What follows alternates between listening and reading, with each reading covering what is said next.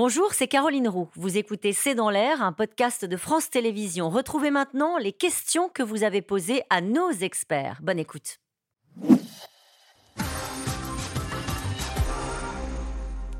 Alain, dans le Val-de-Marne, pourquoi a-t-il fallu euh, que ce maire démissionne pour que cette affaire éclate au grand jour et que les politiques euh, s'en emparent? Marie Mollet euh, eh bien, c'est une excellente question. Et euh, effectivement, et l'exécutif, à mon avis, l'exécutif a réagi de façon extrêmement euh, rapide après la démission. Alors, très tard après l'incendie, mais très très rapidement après la démission. Elisabeth Borne, depuis la réunion, qui aussitôt propose à ce maire de, de, le recevoir. Donc, je pense que l'exécutif est en plein malaise en réalité sur, sur cette affaire. Est-ce que vous faites un lien avec bah les manifestations du GUD aussi autorisées à Paris? Est-ce qu'il y a un lien? Parce que dans, dans la mesure où il y a une polémique autour du fait que ces manifestations ont pu euh, se, passer euh, dans Paris pour expliquer la, célérité avec laquelle le gouvernement a réagi parce qu'il s'agit de, mobilisation plutôt d'extrême droite ou pas du tout Je ne sais pas s'il y a forcément un lien. Il y a encore une fois cette atmosphère dont on parle. Effectivement, là, on parle de l'extrême droite euh, et en l'occurrence, là, néo-fasciste, donc c'est encore autre chose. Mais je, non, je pense qu'il y, a une, y a une émotion avec un maire, effectivement, qui a vu son intégrité physique menacée, un gouvernement qui n'a visiblement pas fait le nécessaire au moment où il fallait le faire.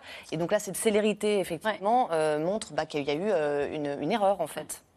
Yannick Morez n'a-t-il pas démissionné surtout parce qu'il n'était pas soutenu par l'État? Une question de Caroline dans les Bouches-du-Rhône Moi, je pense qu'il euh, y a eu un contexte très particulier qui est son contexte familial. D'après mes informations, il a vraiment été poussé à la démission par ses enfants et son épouse. Mm. Et il a jeté l'éponge aussi parce qu'il était dégoûté d'une part par l'hypocrisie du, personnel politique et notamment de l'exécutif, parce que ça fait quand même un mois euh, et demi que l'affaire euh, existe et qu'il n'y a pas eu euh, de soutien, il n'y a rien eu. Donc au bout d'un moment, si vous voulez, ça suffit. Comment est-ce qu'ils auraient pu le soutenir, Comment est-ce qu'ils auraient pu le soutenir? C'est-à-dire qu'ils auraient pu prendre en charge ce déménagement, ils auraient pu prendre en charge et, savoir que de mettre peut-être un centre comme ça à côté d'une école, ça créerait de, l'émotion dans le. Il y a peut-être un travail préalable à faire avant de décider d'un déménagement pareil.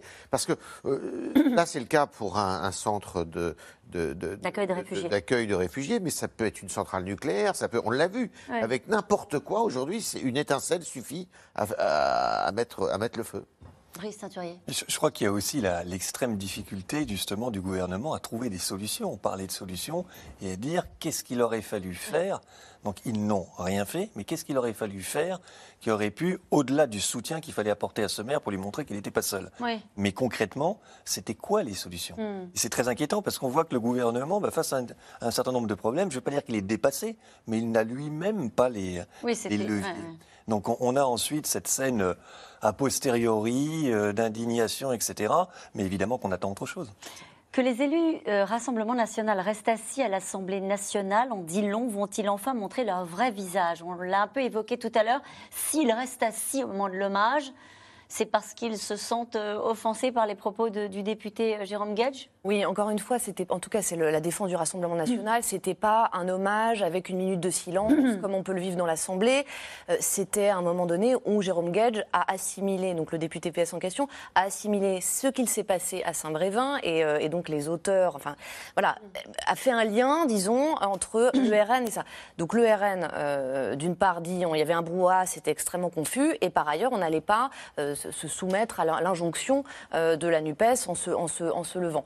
Donc, euh, effectivement, l'image n'est pas bonne ah pour le Rassemblement national parce que ça vient encore une fois donner des armes et que ça vient dans une séquence qui est extrêmement délicate euh, pour le Rassemblement national avec cette, euh, cette manifestation dont on a parlé néofasciste avec un prestataire de Marine Le Pen qui a, qui a, été un prestataire de Marine Le Pen pendant sa campagne qui a défilé dans les rangs de cette manifestation néofasciste. Il y a Saint-Brévin, donc voilà, avec, on le disait, des militants RN qui n'ont rien à voir apparemment avec, avec ce qui s'est passé, enfin avec l'incendie, je veux dire, mais qui en tout cas se sont rendus dans des manifestations là-bas. Donc tout ça, en fait, ça vient nourrir le procès en racisme, le procès en fascisme, qui est en fait l'éternel mur mm. sur lequel bute le Rassemblement national. Voilà. Une question de Marie dans la Marne. Si des référendums étaient organisés à l'échelon local, des tensions ne seraient-elles pas évitées? Alors il y en a eu des référendums par le passé. attendez, non mais ce qui est, ce qui est incroyable, c'est qu'il y a eu des référendums. Vous, vous prenez Notre-Dame-des-Landes, bah les élus locaux, le référendum, la population, tout le monde avait un avis pour euh, et ça a été absolument bafoué et pas respecté. Donc c'est ce qui est fou, c'est que justement l'état de droit ne fonctionne plus et que la violence. Ben, le raisonnement qui consiste à dire il n'y a que la violence qui paye, l'État, la puissance publique est la première à ne pas respecter euh, le processus démocratique du référendum. Donc euh, voilà, moi, enfin, on n'arrête pas de donner quand même des injonctions paradoxales et après on se, on, se, lamente sur le lait renversé et la tension qui monte. Mais euh, Un maire qui démissionne, ce n'est pas rien. Pourquoi le président ne se déplace-t-il pas à Saint-Brévin? Peut-être va-t-il être obligé de le faire dans bah, les jours qui viennent Il est possible qu'il le fasse, oui. Il, il, va rentrer dans une séquence internationale, là, donc c'est un peu plus compliqué, mais normalement, oui, il devrait... Euh, ça pourrait être euh, un, motif, je dirais, de déplacement et un motif politique pour lui. Comment le gouvernement va-t-il prendre en charge l'épineux sujet de l'immigration dans ce contexte plus que tendu? On l'évoquait tout à l'heure. Mais pour ça, il faudrait qu'il ait, il faudrait qu'il ait un discours, il faudrait qu'il ait une ligne. Le gouvernement n'a aucune ligne. Le en même temps, c'est la ligne du gouvernement. Bah, en même temps, oui, mais c'est très bien, c'est bien, très bien de faire le en même temps. Mais euh, comment ils font pour améliorer, par exemple, les obligations de quitter le territoire? C'est gentil avec les gentils, méchant avec les méchants, c'est ça qu'il avait dit. Ça veut dire quoi ça? les, Français sont pas, sont pas. Il faut. C'est ce qu'avait dit le ministre de l'Intérieur. C'est bien, mais il faut, il faut arrêter de prendre des Français pour des sots. Euh, comment fait-il, par exemple, pour rendre plus efficaces les obligations de quitter le territoire? Les Français sont pas sont pas fous. Mm. Ça fait 20 ans qu'on en parle, ça fait 20 ans qu'on bute sur les mêmes obstacles il y a un problème de configuration au Parlement qui, en fait, euh, est maître de tout, euh, euh, à mon avis, à ce stade. Parce qu'il n'y a pas de majorité sur un texte. Parce qu'il n'y a pas de majorité sur ce texte, que la, propre majorité d'Emmanuel de, Macron est divisée sur ce texte, que les Républicains vont essayer de, de jouer leur va sur ce thème-là parce qu'ils savent qu'ils n'ont aucune envie de faire un cadeau. Donc, je, moi, je pense qu'au contraire, la, la question du en même temps, c'était aussi une façon de tenter de trouver un passage au Parlement, sans doute de façon contre-productive à l'arrivée, mais la configuration au Parlement. Euh, oui, mais ça, c'était une grosse erreur, justement, parce qu'en ne faisant pas le en même temps, il pouvait avoir une majorité. Parce qu'évidemment, il s'est euh, euh, affranchi, d'une certaine façon, des républicains qui auraient voté sinon. Allez, pourquoi sommes-nous incapables de parler immigration calmement et sereinement? Est-ce spécifique à notre pays?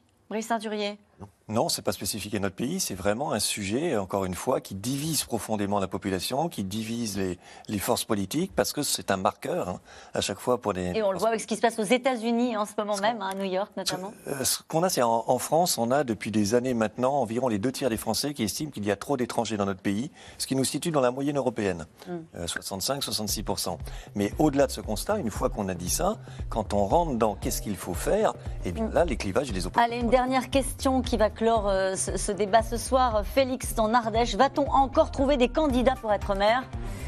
Quand même, oui quand même, quand même. Ne désespérons pas de la démocratie. Mais moi, j'ai peur qu'on trouve de plus en plus des candidats radicaux. Et c'est ça, à mon avis, qui serait un vrai problème. Merci à vous tous. C'est la fin de cette émission qui sera rediffusée ce soir à 23h45. Demain, vous retrouvez Axel de Tarlet pour un nouveau C'est dans les rendez-vous dès 17h30. Et puis, quand vous le souhaitez, en replay et en podcast. Belle soirée.